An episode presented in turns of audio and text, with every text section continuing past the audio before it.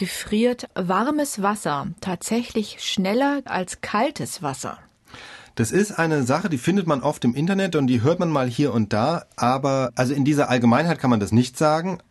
Normal gefriert kaltes Wasser schneller als warmes, weil es einfach weniger Energie abgeben muss. Das heißt, es wird einfach schneller kalt und gefriert schneller.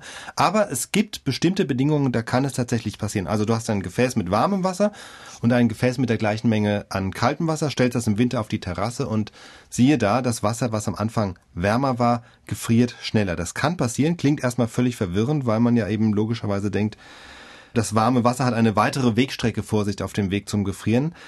Was dazu führen kann, dass es doch nicht so ist, ist die Verdunstung. Also das ist der wichtigste Effekt dabei. Wir wissen, wenn wir ein Glas mit kaltem Wasser und eins mit warmem Wasser ins Kalte stellen, dann steigt über dem Warmen viel mehr Dampf aus, es dampft mehr und das liegt einfach daran, dass mehr Wasser verdunstet. Das heißt, die Verdunstung, wie viel Wasser verdunstet, hängt von der Ausgangstemperatur ab und wenn das Wasser 90 Grad ist, dann verdunstet sehr viel mehr, als wenn es nur 50 oder 60 Grad ist.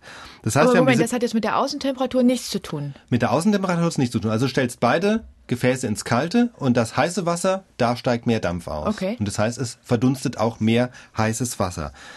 Das heißt, du hast diese zwei Gefäße, das eine Wasser ist immer noch wärmer als das andere, aber von dem wärmeren Wasser ist nur noch weniger im Glas, weil mehr verdunstet ist. Ah, jetzt habe ich's und deswegen gefriert es schneller. Und deswegen kann es dann passieren, dass sich das ausgleicht, dass das weniger warme Wasser schneller am Nullpunkt ist als das mehr kalte Wasser.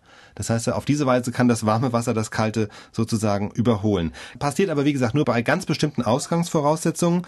Also der Unterschied der Wassertemperatur darf nicht zu groß sein. Das warme Wasser sollte am Anfang schon relativ heiß sein, sodass wirklich ordentlich was verdampft. Die Gesamtmengen des Wassers dürfen nicht zu groß sein, weil sonst kommt der Effekt nicht zum Tragen. Und ähm, es kommt dann auch ein bisschen aufs Gefäß an, aber es gibt Leute, die haben im Internet ausgerechnet, also wenn das warme Wasser so bei 90 Grad ungefähr ist, dann verdampft schon viel und das nicht so warme bei 60, 70, dann könnte dieser Effekt tatsächlich eintreten. Also wir fassen zusammen, im Prinzip nein, aber unter bestimmten Voraussetzungen schon. Genau. Und dieser Effekt hat auch einen Namen, der heißt Mpemba-Effekt, benannt nach einem tansanischen Wissenschaftler, Erasto Mpemba, der diese Wirkung bei Wasser 1963 entdeckt hat und übrigens den Effekt auch eingesetzt hat bei der Herstellung von Speiseeis.